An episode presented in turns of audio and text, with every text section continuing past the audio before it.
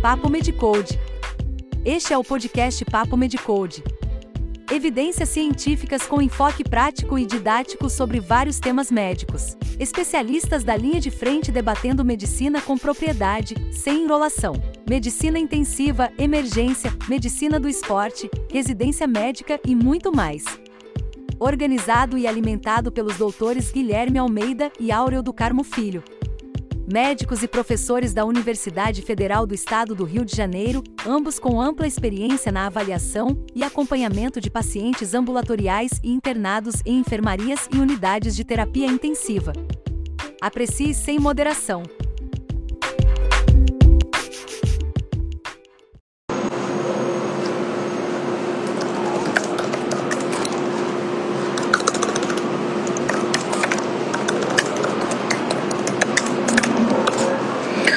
Muito boa noite a todos.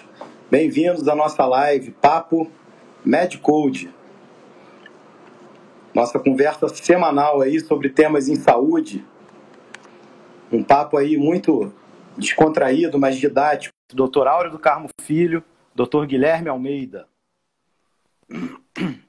Grande e aí, meu amigo? De volta aqui ao meu, meu ambiente é natural. Aí aqui junto com meus quadros de medicina.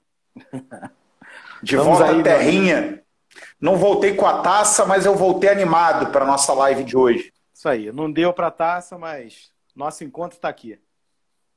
Com certeza, meu amigo. E aí, eu acho que eu interrompi alguma coisa. Você estava falando sobre o nosso podcast. Isso, exatamente. Lembrar todo mundo aí que o conteúdo em áudio da nossa live aqui, do nosso Papo Medcode, fica disponível aí nos principais agregadores de podcast. Deezer, Spotify, Amazon Music e todos os outros mais comuns aí. Tá? Então é só ouvir na esteira, Perfeito. no trabalho, em qualquer lugar. Com certeza, já já já tô sabendo de algumas pessoas, colegas, né, que já não conseguem mais ficar sem ouvir os nossos podcasts semanais. Estão adorando e estão sempre ansiosos aí por ouvir o, o, o próximo, né? É... Hoje é o nosso sétimo, pelas minhas contas aqui, nosso Isso. sétimo podcast. E o tema promete ser bastante quente, né? Eu tenho um viés aí, né? Endocrinológico. E hoje o tema qual é? Controle glicêmico. Controle glicêmico no paciente internado. Olha paciente que internado. maravilha.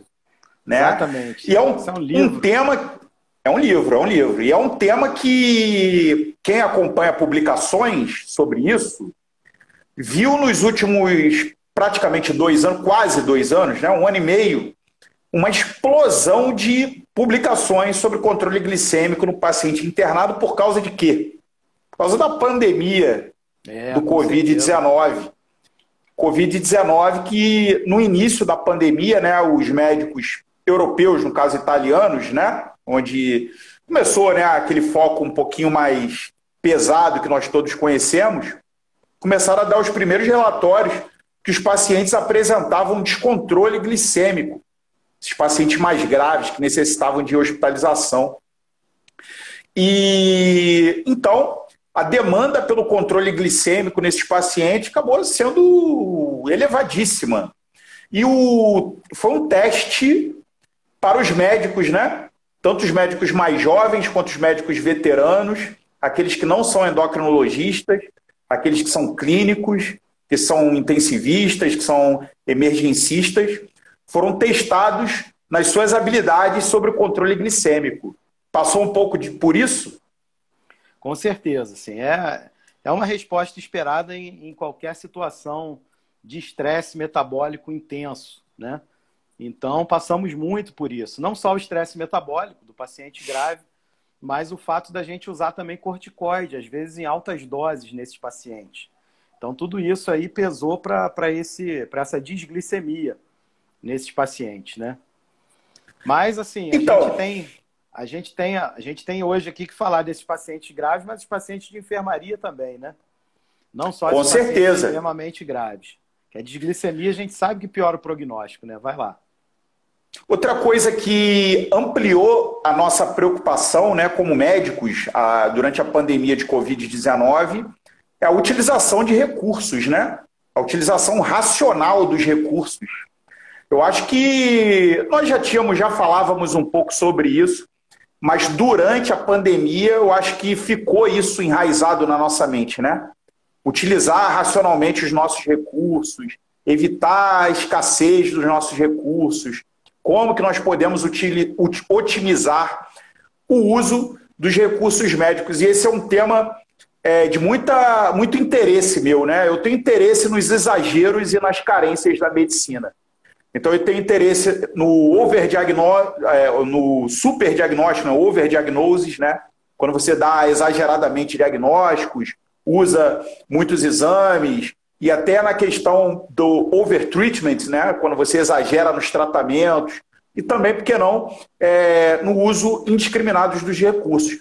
E eu estou falando sobre isso porque eu vejo rotineiramente é, em ambientes de enfermaria, quando o paciente vai para internação, o pessoal bota lá no item orientações às enfermagens, hemoglucoteste, a famosa HGT, teste de glicemia, no dedinho, capilar. Rotineiramente. HGT de 4 em 4 horas, rotineiramente. Então, eu acho que seria uma forma legal a gente começar o nosso bate-papo falando assim: vem cá, quando né, que você coloca é, essa solicitação de HGT na prescrição e como você faz isso? E aí eu peço até liberdade de começar para falar sobre a enfermaria, porque você só prescreve lá é, instruções em enfermagem, realização de hemoglucoteste, quando o paciente é sabidamente diabético, quando o paciente tem risco de hipoglicemia, quer dizer, aqueles pacientes que têm ciência renal, ciência hepática, ciência cardíaca, qualquer insuficiência e histórico de hipoglicemias, ou ele vai utilizar algum medicamento que vai colocá-lo em risco de hipoglicemia, ou se o paciente tem necessidade de rastreio para o diabetes. Quer dizer, aquele paciente que você olha, esse paciente aqui é, por obesidade ou por alguma comorbidade, porque usa, vai usar corticoide, como você falou, e etc., ele vai ter risco dessa desglicemia. Então, essas três situações colocam aquele paciente como candidato à realização de hemoglucoteste. Esse hemoglucoteste, na enfermaria, onde o paciente, no geral, vai se alimentar por via oral, e a gente já discutiu isso, ele não é de quatro em quatro horas. Ele é estratégico. É antes do café, antes do almoço, antes do jantar. Eventualmente, se você está preocupado com uma hiperglicemia pós-prandial, duas horas após o café, duas horas após o almoço, duas horas após o jantar. Não é de quatro em quatro horas, não é de seis em seis horas, porque você pega essa glicemia no horário errático, sem nenhuma relação. Você não sabe se aquilo é pré-prandial ou é pós-prandial. E as metas, que nós vamos conversar ainda sobre elas, mudam nessas diferentes situações. Então, a primeira orientação que eu dou é, na enfermaria, para residentes, etc., é primeiro, obedecer esses critérios de prescrição de HGT. Se já é diabético, se está em risco de diabetes ou se tem risco de hipoglicemia. Aí sim você prescreve o HGT. Aí você vai pensar o seguinte: eu quero rastrear pré-prandial, pós-prandial ou os dois. E aí você bota a instrução antes do café, antes do almoço, antes do jantar, duas horas após o café, duas horas após o almoço, duas horas após o jantar. Se o paciente permanece 24 a 48 horas com a glicemia normal, que nós ainda vamos discutir o que é normal, você pode retirar essa indicação de realização de HGT nesses horários. O paciente não, não precisa ficar consumindo e furando o dedo e causando desconforto e consumindo recursos devido a isso. Mas se ele tem alteração, naturalmente você vai manter a monitorização do hemoglucoteste. E aí eu passo a bola para o doutor Áureo. E aí, quando o paciente interna lá na terapia intensiva, né? É, como é que é? é? Faz com todo mundo, porque é, geralmente são pacientes graves, e como você já antecipou, os pacientes graves já naturalmente têm um risco de desglicemia. Vocês suspendem depois de 48 horas se o paciente não apresenta desglicemia e não apresenta nenhum fato novo na sua internação. Vocês colocam de 4 4 horas porque ele faz nutrição contínua, interal, parenteral, bota de acordo com as refeições. Dá um panorama aí para gente. É, assim, o paciente em terapia intensiva ele tem várias características, né? Existem, existe um grande espectro de pacientes, vamos dizer assim.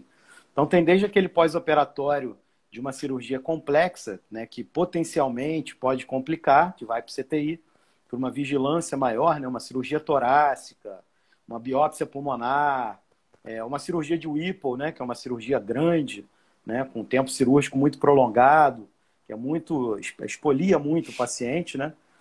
É, e, sim, teoricamente, é, a maioria desse, na maioria desses casos aí, a inflamação não é tão grande, né? E o paciente não está tão grave assim. Ele vai para o CTI para uma vigilância. Então, nos casos onde o paciente não está né, com, com, com essa gravidade toda, com distúrbio hemodinâmico, não está séptico, nada disso, a gente segue mais ou menos o que se faz na enfermaria, né? E se o paciente já faz uso, por exemplo, de insulina né, subcutânea, a gente procura respeitar a dose que ele faz, mas, obviamente, o período que ele vai ficar em, repo... em jejum, a gente diminui aí a, a dose dessas insulinas, né? Mas no CTI a gente tem como ter uma vigilância maior. Então, os pacientes mais graves, por exemplo, aquele paciente séptico, inflamado, né, ou com uma cirurgia complexa, grande, que ele já sai da sala muitas das vezes inflamado, por exemplo, a cirurgia cardíaca, né? Então, esses pacientes, a gente tem várias publicações aí mostrando o aumento de mortalidade é, relacionado aí à desglicemia. Então, nesses pacientes, o controle glicêmico é mais rigoroso, né? Então, a gente pode medir a glicemia capilar dele de hora em hora, que é o mais, é, o mais frequente possível, né? Ou a gente mede de duas em duas horas, de três em três horas. Então, assim, a gente tem um esquema de, de, de tanto de insulinização, vamos dizer assim, quanto de medição de glicemia capilar de acordo com a, com a glicemia do paciente. Então, quanto mais normal for essa glicemia, a vigilância vai soltando um pouquinho. Caindo. Você fazer, é, em vez de você fazer uma glicemia capilar de hora em hora, você passa de duas em duas horas. Né? Ah, tá normal já durante seis horas. Aí você espaça um pouquinho essa glicemia, né? Então tá de hora em hora, vamos supor, e tá normal a seis horas. Então a gente pode espaçar, se o paciente estiver estável, obviamente, né? A gente pode espaçar isso aí para de duas em duas horas. Né? E aí, ah, tá de duas em duas horas, em 12 horas ele não teve nenhum escape você pode passar para de três em três horas. Tá? Claro que isso é um paciente que está né, em terapia intensiva, muitas das vezes em ventilação mecânica, com suporte nutricional é, enteral ou parenteral, mas contínuo. Né? Não é aquela. Aí por isso que a gente não respeita o horário de refeição. Né? No CTI a gente não tem o horário de refeição. Agora, o paciente que está consciente, está se alimentando normalmente, aí sim, aí o esquema é bem parecido com o da enfermaria. Tá? Quando você falar das metas da enfermaria, eu vou falar das do CTI, que é do CTI a meta é um pouquinho diferente também, é um pouquinho mais frouxa, né? Porque o paciente em terapia intensiva, tudo que a gente não quer é uma hipoglicemia. Então, para não correr o risco de ter uma hipoglicemia, a gente aceita limites um pouco superiores aí ao que se admite aí na enfermaria ou no paciente ambulatorial. Isso, perfeito.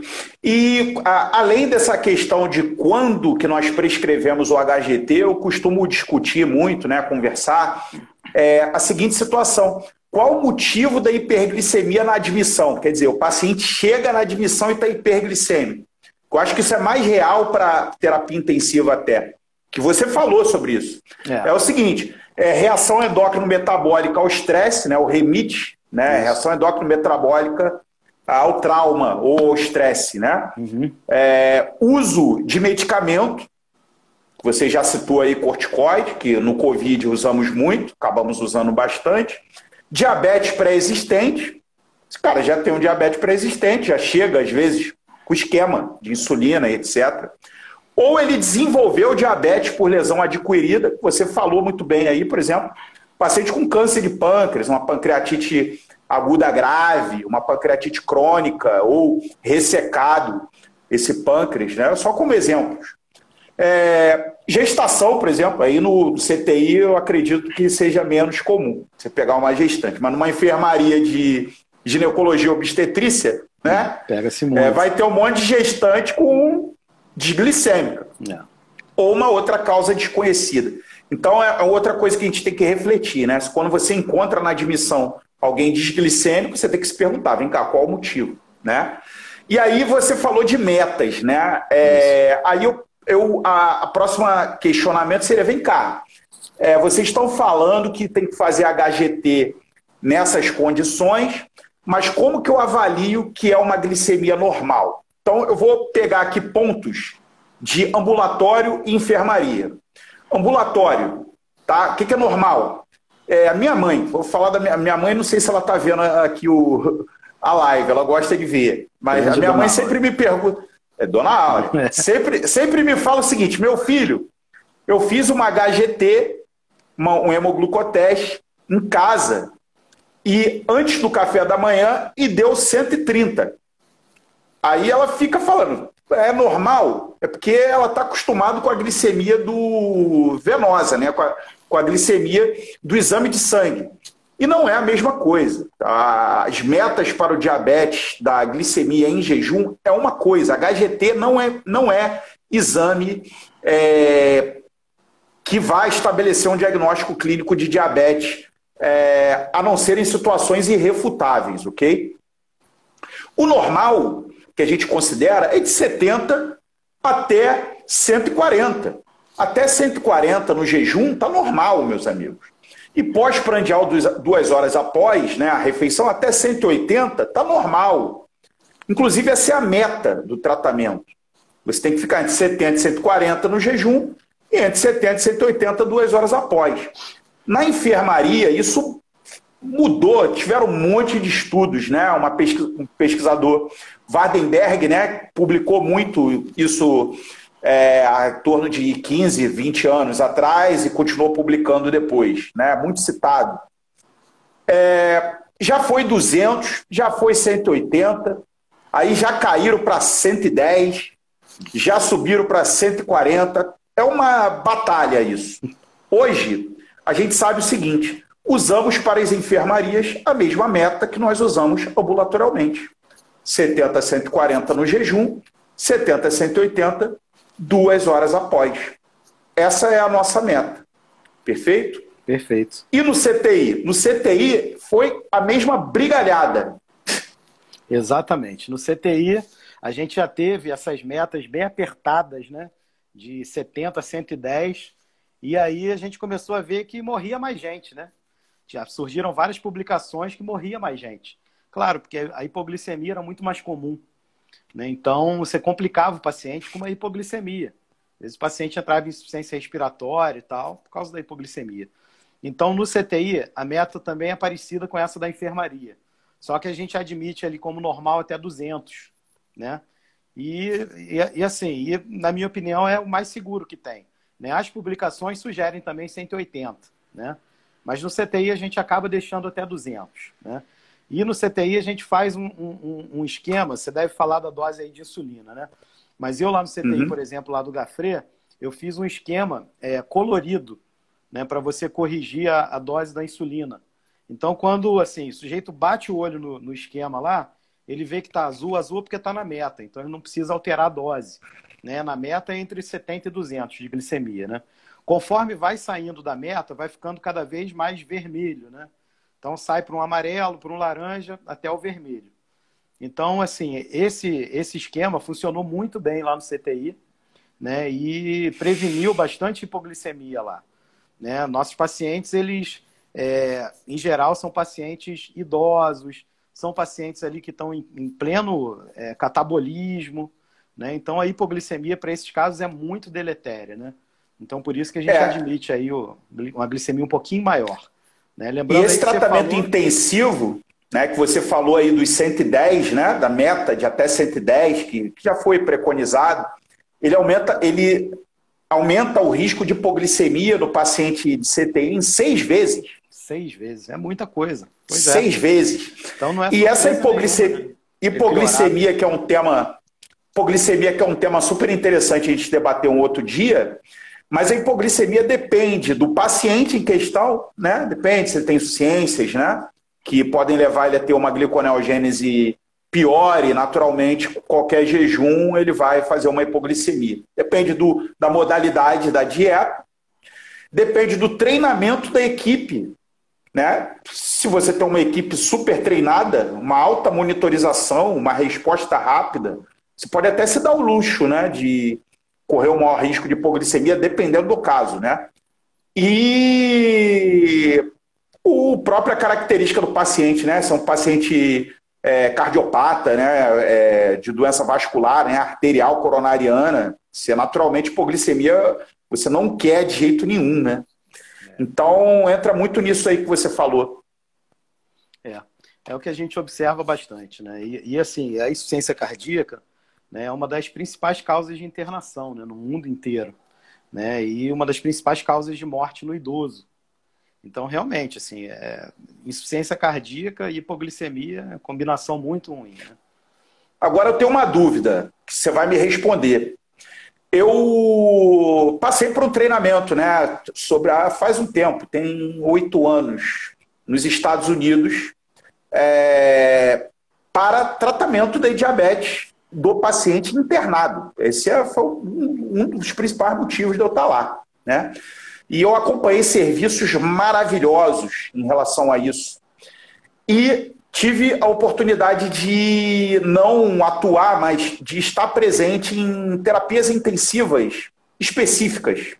Então, existia terapia intensiva cirúrgica, terapia intensiva mista, é, entre outras.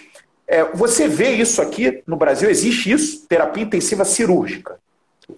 Especialização da terapia intensiva. Estou falando o, é, o, espaço físico, tá? Estou falando da pessoa, não. não. Tem isso? Tem. Hoje a gente tem cada vez mais, né? A gente não vê muito isso em hospitais públicos, por exemplo, é pela falta de recurso, né? Em geral, o hospital público ele tem um CTI, né? E às vezes uma unidade coronariana, né? Dependendo do hospital. Mas, assim, na medicina privada, isso aí é muito, muito comum, né? Então, a gente tem sim hoje é, UTIs especializadas, por exemplo, em. Trauma, né? Por exemplo.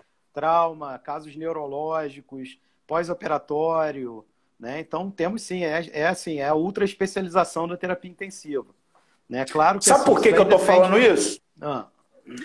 Porque teve uma meta-análise na época que eu, que eu fiz essa. Esse, eu, eu fiz esse intercâmbio, digamos assim, e essa meta-análise ela mostrava que o controle rígido da glicemia, esses 110 que a gente está falando de meta, né, que é muito rígido, né, ele era favorável no grupo de terapia cirúrgico. intensiva cirúrgica. É, só no cirúrgico. Mas é, mas assim, isso é um trabalho, foi um, um trabalho da Vandenberg mesmo já, isso, é, exatamente. E assim, mas tem um trabalho que tem vários vieses aí que são muito discutidos até hoje, né? No trabalho dela, por exemplo, ela, ela o grupo é, de tratamento dela, ela fazia lá é, uma glicemia. A glicemia não era uma glicemia capilar simples, né? Uma das grandes críticas, né? Ela fazia uma glicemia na máquina de gasometria. Uhum. Então, ela tinha, além do, da glicemia, ela, tem, ela tinha todos os parâmetros gasométricos e eletrólitos desses pacientes, né? Então, assim, você acha que é ético, por exemplo, você ver uma alteração dessas sem ser na glicemia e não corrigir? Certamente não. isso foi corrigido. Então, isso já é um grande viés para o trabalho. Né? Mas depois desse trabalho já surgiram outros, né? especificamente em cirurgia cardíaca, que mostrou que essa meta apertada aumenta a mortalidade, aumenta a morbidade. Ah, com certeza. Né? E é por causa daquilo que a gente estava discutindo, por causa da hipoglicemia. A hipoglicemia e tem um é subgrupo. Deletério, né? E tem um subgrupo que é são os pacientes tratados com corticoide, que também esse, esse controle mais, mais rígido teve uma proteção em relação à mortalidade. Mas isso aí é, é passado, hoje em dia a gente, a gente tenta estudar esses subgrupos, mas como você mesmo falou, está sujeito a um monte de vieses em relação a isso aí, né? Exatamente. Então, na tua prática, você usa 180, 200. Isso, 180, 200. Essa, Essa é a meta. Esse é o limite superior.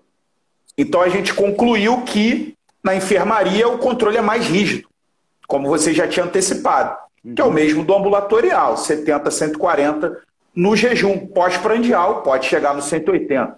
Como no CTI a gente está considerando um paciente com nutrição contínua, interal, parenteral, né? Aí a gente usa uma meta única, que é esse 180, 200 que você falou.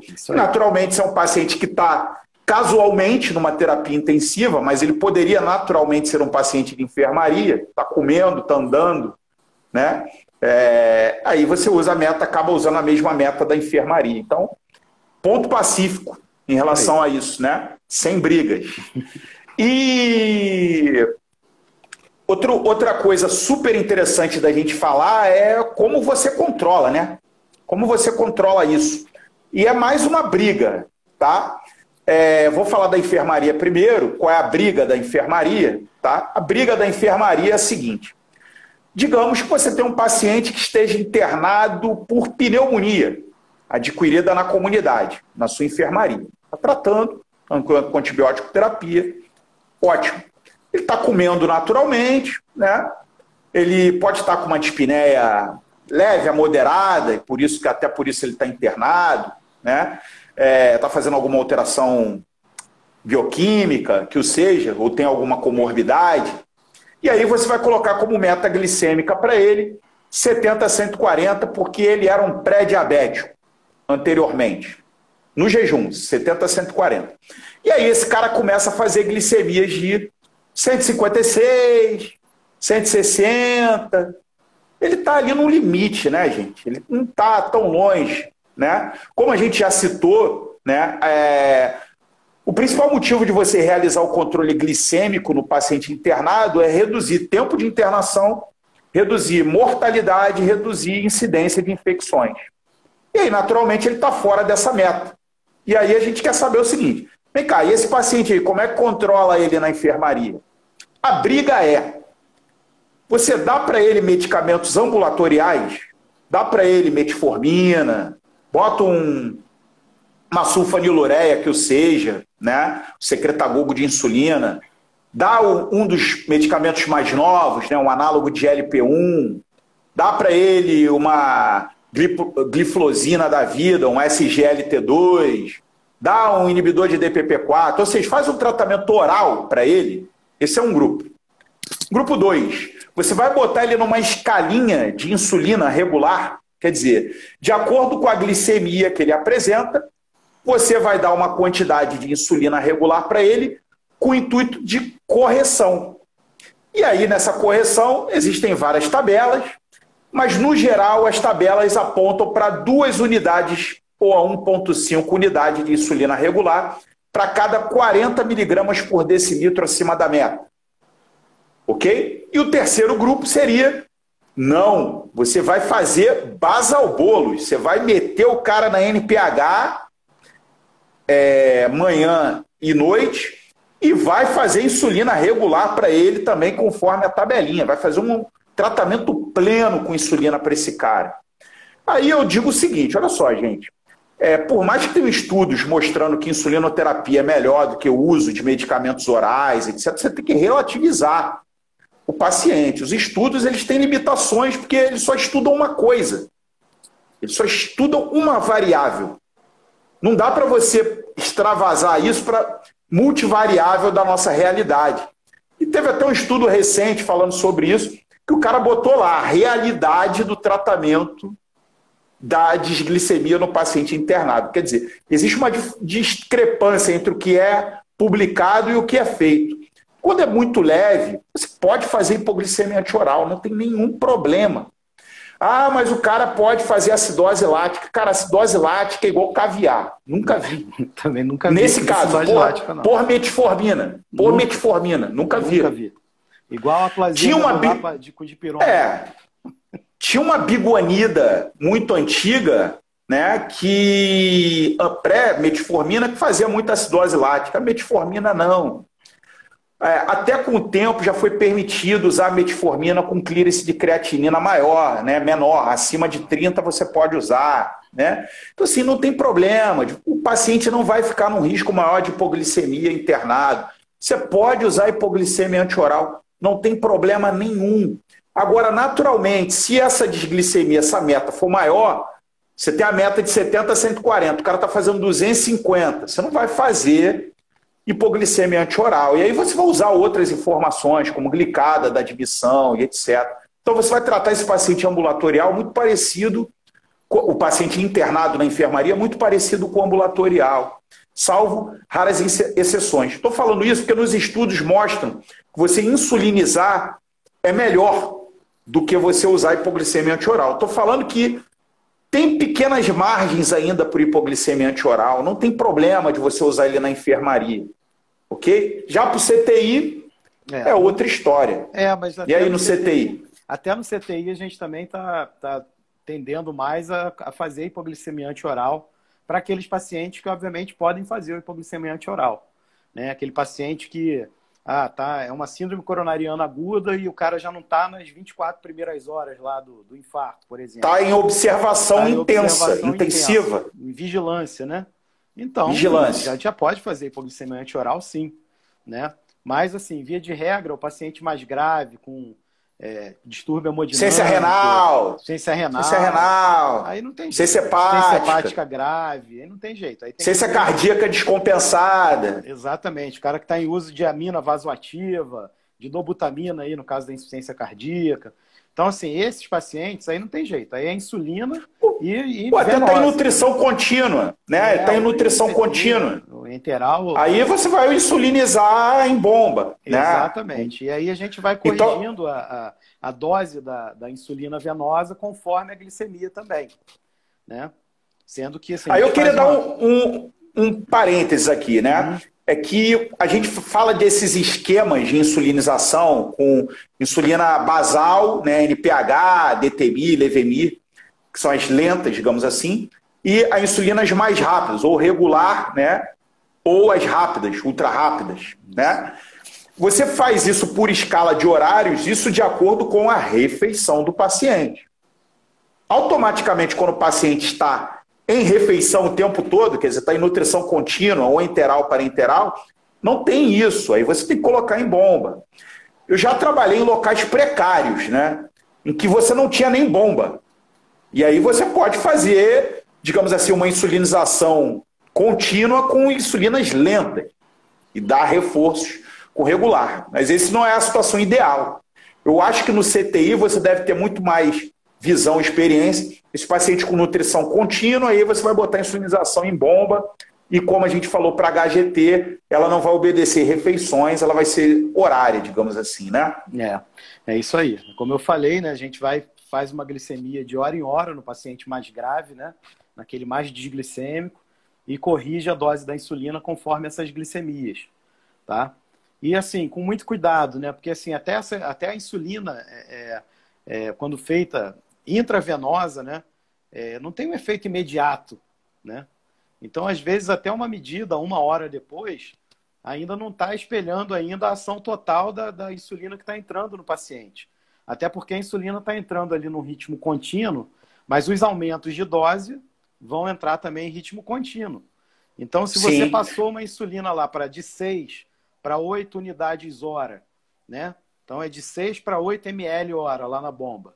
Então vamos lembrar que assim, que ao longo de uma hora é que vai ter essa diferença de duas unidades. Né? Perfeito. Então, assim, Perfeito. não adianta você querer toda hora ir lá, média glicemia, média glicemia. Não. De hora em hora, eu considero até muito já.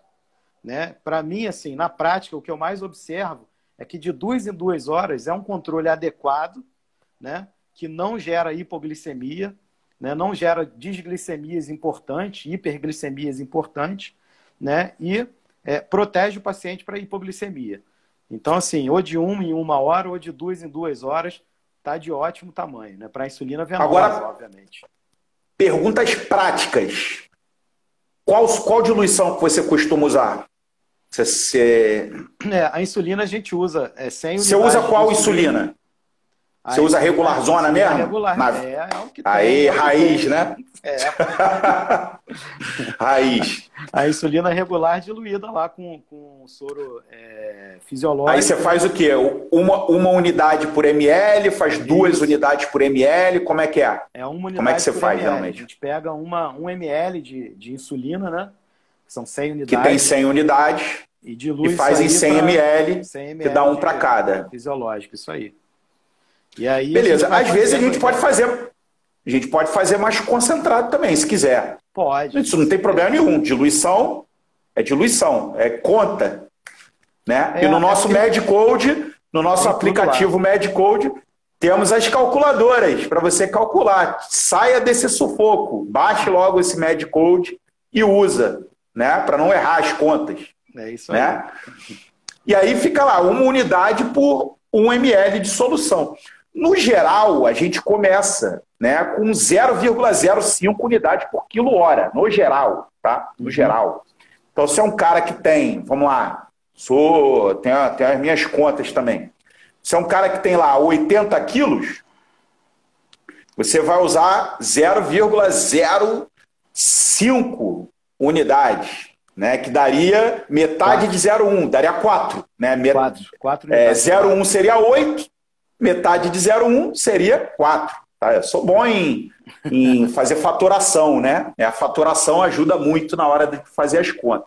Usaria 4 unidades. E aí, se você vai fazer o quantos ml hora? É uma unidade por ml, 4 ml hora. Né? E aí, como o Áureo sugeriu, né, você pode fazer um controle horário ou um controle a cada duas horas. Né? E aí você vai avaliar.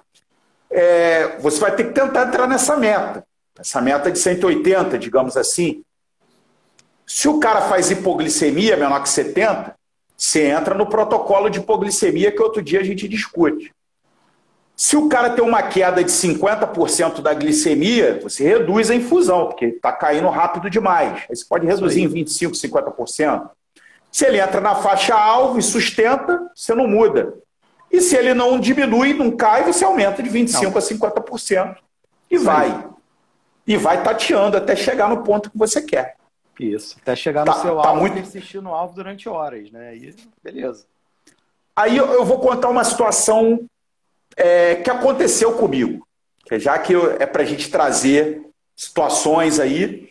Estava eu no ambulatório, né? E chega um paciente com 300 de glicemia. Andando, conversando, já é sabidamente diabético, trouxe lá seus exames, trouxe lá os medicamentos que ele usa, trouxe lá sua hemoglobina glicada, e a gente corrigiu o problema. Ó, pela sua glicada aqui, eu vou te colocar numa insulina noturna, né? Vai melhorar daqui a dois, três meses. Ajustei os medicamentos. Mas e aí? O paciente está naquele momento com 300 de glicemia. Não tem problema nenhum, tá? O cara está com 300 de glicemia naquele momento. Porque todo mundo fica te olhando assim, ó, e aí, mas você não vai fazer nada. É, é a glicemia. O paciente está normal. É a glicemia ele não está em cetoacidose. Né? Ele não está em cetoacidose, ele está normal. Né? É a glicemia para o endócrino e a pressão é, e a, e a pressão do cardiologista. É, mas a pressão está 17 por 10, ótimo. Está sentindo Pô, alguma bom, coisa? Né? Não, então vamos ajustar aqui e pronto. Ah, ajusta o medicamento que naturalmente vai melhorar. Né? É. Mas o que eu queria deixar como mensagem é o seguinte: se por algum motivo você tiver que fazer uma queda nessa glicemia, não adianta fazer o que o Áureo já tinha falado. Se aplicar uma regular subcutânea e esperar. Você vai esperar muito, meu horas, amigo. Então o paciente vai esperar horas. Então, se você quer redução por algum motivo especial daquela glicemia, dilui ela no soro e faz venosa. E aí eu estou contando isso porque, às vezes, né, o, o técnico de enfermagem, ou a pessoa que está lá te ajudando, fica olhando, pô, mas tu vai fazer insulina na veia? É, você vai fazer insulina na veia. Não tem problema nenhum. Você fazer insulina venosa, desde que você dilua e desde que você utilize uma quantidade adequada, uma regrinha aí que lógico que tenha o, os seus perfis de resistência insulínica, mas para cada 40 miligramas por decilitro que você quer descer, usa duas unidades. Então, se você quer um 140, você tem que descer o quê? 150 desse de 300 aí, digamos. Então, vai, vai usar o quê? Vai usar ah, 8 unidades. uns 4 aí? É. 8 unidades praticamente, 6 a 8 unidades. Então, você vai diluir e vai fazer as 8 unidades no camarada. E é isso. E aí vai descer muito mais rápido do que você fazer subcutâneo, que a absorção vai levar um pico de três horas, seis horas. Entendeu? Eu vejo muito isso, cara. Tá? Na emergência, dá-lhe uma insulina subcutânea no é. paciente. Porra, o cara vai fazer é, hipoglicemia, porque ele vai ficar parado lá, esperando a glicemia dele descer por seis horas. Não, e uma hora e depois. sem comer. E uma hora depois. Né? E sem medir, comer. É. Uma hora depois vão medir a glicemia de novo, vai estar tá alta, mais insulina, entendeu? E às vezes tem isso, é, dá mais insulina. E aí o cara depois vai fazer hipoglicemia. Então, gente, a farmacologia está aí para todos, tá? Já já está já confirmado, né? Farmacologia ajuda a medicina, né?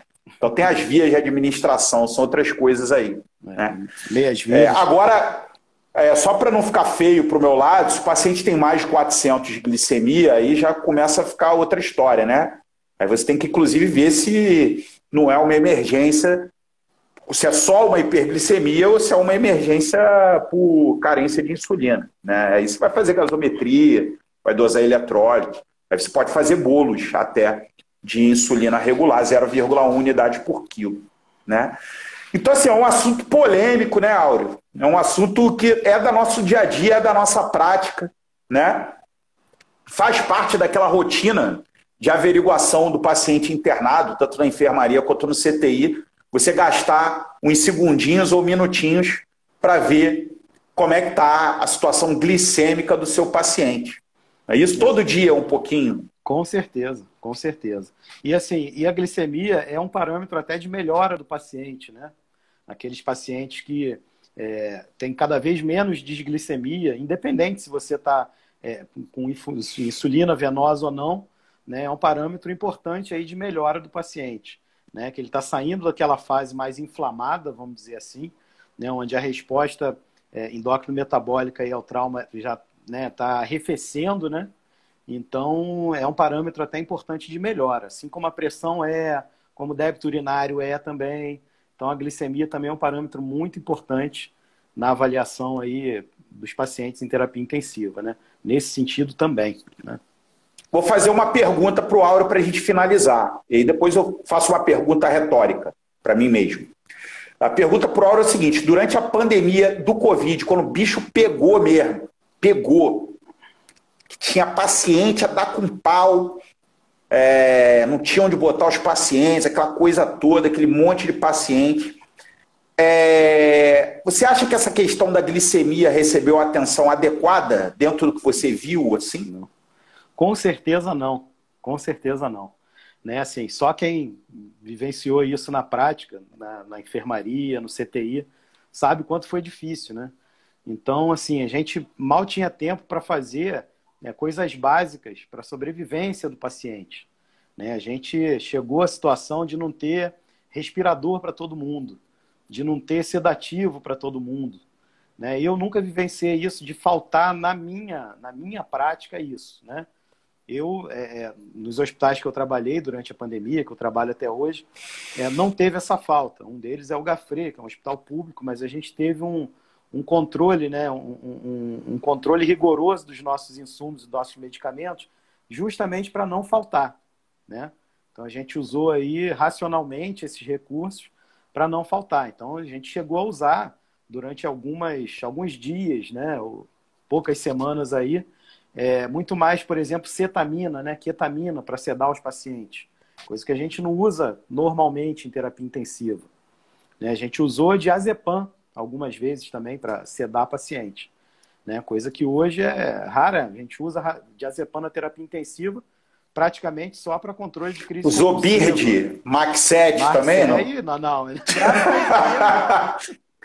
Graças a Deus. Sabe o apelido do, do Bird, Max 7? Não, mata Qual é o apelido? Bird mata 7. Mata 7. Kryptonita. Kryptonita. Kryptonita. Kryptonita. Que é uma bolinha, é um quadradinho, quadradinho verde, verde, né? Que o, o super-homem tá do lado, né? É. Tá ali já fraco, salvou, ó, enfraquecido. Já salvou muita gente, mas já matou muita gente também. Exatamente. Era, era assim, também é chamado de 880. É 880. Então, o oxigênio ali é 880. É 880. e, assim, e, e, assim, quem viveu essa época, sim, o Bird tem suas vantagens. A principal vantagem do Bird é não precisar de energia elétrica, né?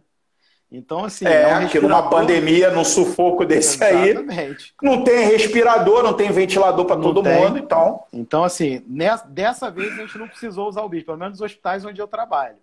Mas com certeza, foi usado em muitos hospitais. A gente teve hospitais de campanha, por exemplo, que né, usaram é, ventiladores de transporte, né? E, e isso aí está tá dando encrenca até hoje, né? Foram comprados ventiladores de transporte, na verdade, no lugar de um ventilador normal, né? Então, foram utilizados esses ventiladores que não são adequados para um uso muito é, prolongado, né? Mas, é, certamente, o controle glicêmico ficou para trás, né? A pandemia é, foi guerra, situação de guerra. Aí eu, faço, aí eu faço a pergunta retórica. A pergunta retórica é o seguinte, eu falo muito no yin e yang da medicina. Aí, quando eu falo yin yang da medicina, já acham que eu vou dar uma terapia alternativa, que eu vou cometer algum ato de charlatanismo, alguma coisa assim, mas não. O yin yang né, é o equilíbrio perfeito, onde você, às vezes, esse equilíbrio é circular, o excesso e nada acabam se tornando a mesma coisa. O muito e o pouco acaba se tornando a, muita, a mesma coisa. Então, o que seria o yang na medicina nessa situação do controle glicêmico na pandemia pelo Covid? Eu sou um cara que sou super favorável ao generalismo. Eu acho que o médico tem que ter um conhecimento, pelo menos, suficiente, básico, de todas as áreas. Né? Não precisa ser especialista em todas, mas uma base de todas. Um exemplo, você saber fazer um controle glicêmico de um paciente internado, você não precisa ser endocrinologista. Né? E, ao mesmo tempo, eu acho que em determinadas situações eu gosto da ultra especialização, eu gosto da divisão do trabalho. Em situações como pandemias, como essa que a gente enfrentou no Covid, e eu estive em um hospital de campanha, eu acho que a divisão do trabalho funciona. Você pegar 400 pacientes e botar um cara só para ficar olhando glicemia de todo mundo, ficar um cara ou uma equipe só para ficar olhando ventilação mecânica de todo mundo, ficar um cara ou só uma pessoa para ficar mudando o decúbito de todo mundo. E aí, porque você precisa atender um volume muito grande. E aí a divisão do trabalho acaba funcionando melhor. O Fordismo aí, o Taylorismo, sei lá, isso acaba funcionando melhor, né? E eu acho que o controle glicêmico nessa, nessa atendimento de multidões faltou um pouco isso. Você dividir o trabalho, cada um focar num ponto. Porque você tem que avaliar um paciente de Covid grave, holisticamente, ele todo, fica muito complicado. Você gasta muito mais tempo. Então é melhor você ter um segmento, uma segmentação da atenção e ter alguém para reger isso, um CEO da medicina, né? É, o CMO, né? CMO, em alguns hospitais americanos eles adotam isso. Tem um CMO, é o tomador de decisão, o cara não faz nada, só toma decisão. Chega tudo para ele e ele toma decisão. Chega tudo para ele, ele toma decisão. É um outro modelo de medicina. Então, eu cheguei a ver alguma coisa em relação a isso. E nesses locais que adotaram essa, essa situação, especificamente, estou falando do paciente, estou falando de controle glicêmico. O controle glicêmico foi bem melhor gerido durante a pandemia. Não sei se eu fui claro. Não, foi, sim. É, eu também sou muito a favor aí do, do generalismo, né? Também tenho essa, essa convicção. Né? Eu acho que o médico ele tem que se formar sabendo do básico, de tratar do paciente, né? tem que saber resolver aí pelo menos, sei lá, 70%, 80% dos problemas. Então, e o parecer está aí para ajudar, né? É, exatamente. E assim, e o ultra especialista é imprescindível, não tem jeito. Se você tem uma arritmia cardíaca, você precisa fazer uma ablação, só o ultra especialista vai resolver isso para você. Não tem outro que vai resolver, né? Então, óbvio que é imprescindível também. Mas eu, é, como médico, né, a minha carreira eu pautei sim no generalismo. Fiz, né, fiz três especialidades. Eu fiz clínica médica, fiz cardio, depois fiz geriatria, né? Medicina intensiva, eu fiz a prova de título. Então eu tenho essas especialidades. Mas se você for botar na ponta do lápis ali, é tudo especialidade generalista, né? Dentro da Com cardiologia certeza. eu não fui fazer eco, por exemplo. Não, fiz cardiologia geral. Né? Então, é, na, na, na pandemia, a gente tinha também o problema de falta de pessoal, né? que foi muito importante. Né? A gente, assim, foi dimensionado é, um número muito menor de pacientes do que a gente, na verdade, teve. Né? E, assim, leitos extras. Leitos extras são o pesadelo de qualquer, de qualquer modelo de, de, de administração de atendimento no Brasil, né? Então, leitos extras sempre são abertos ainda. né, até você conseguir regular esse paciente para algum outro lugar é, que tenha leito disponível para ele, se você está com a sua emergência aberta, não tem jeito, você vai ter leito extra. E leito extra significa queda da qualidade, porque você dimensiona é, para você atender bem 20 pacientes. Se você tem 25, você não vai atender bem, você vai atender mal os 25. Né? Se você tem gente para atender 20, você tem gente para atender bem os 20. Se tem 25, você atende mal os 25.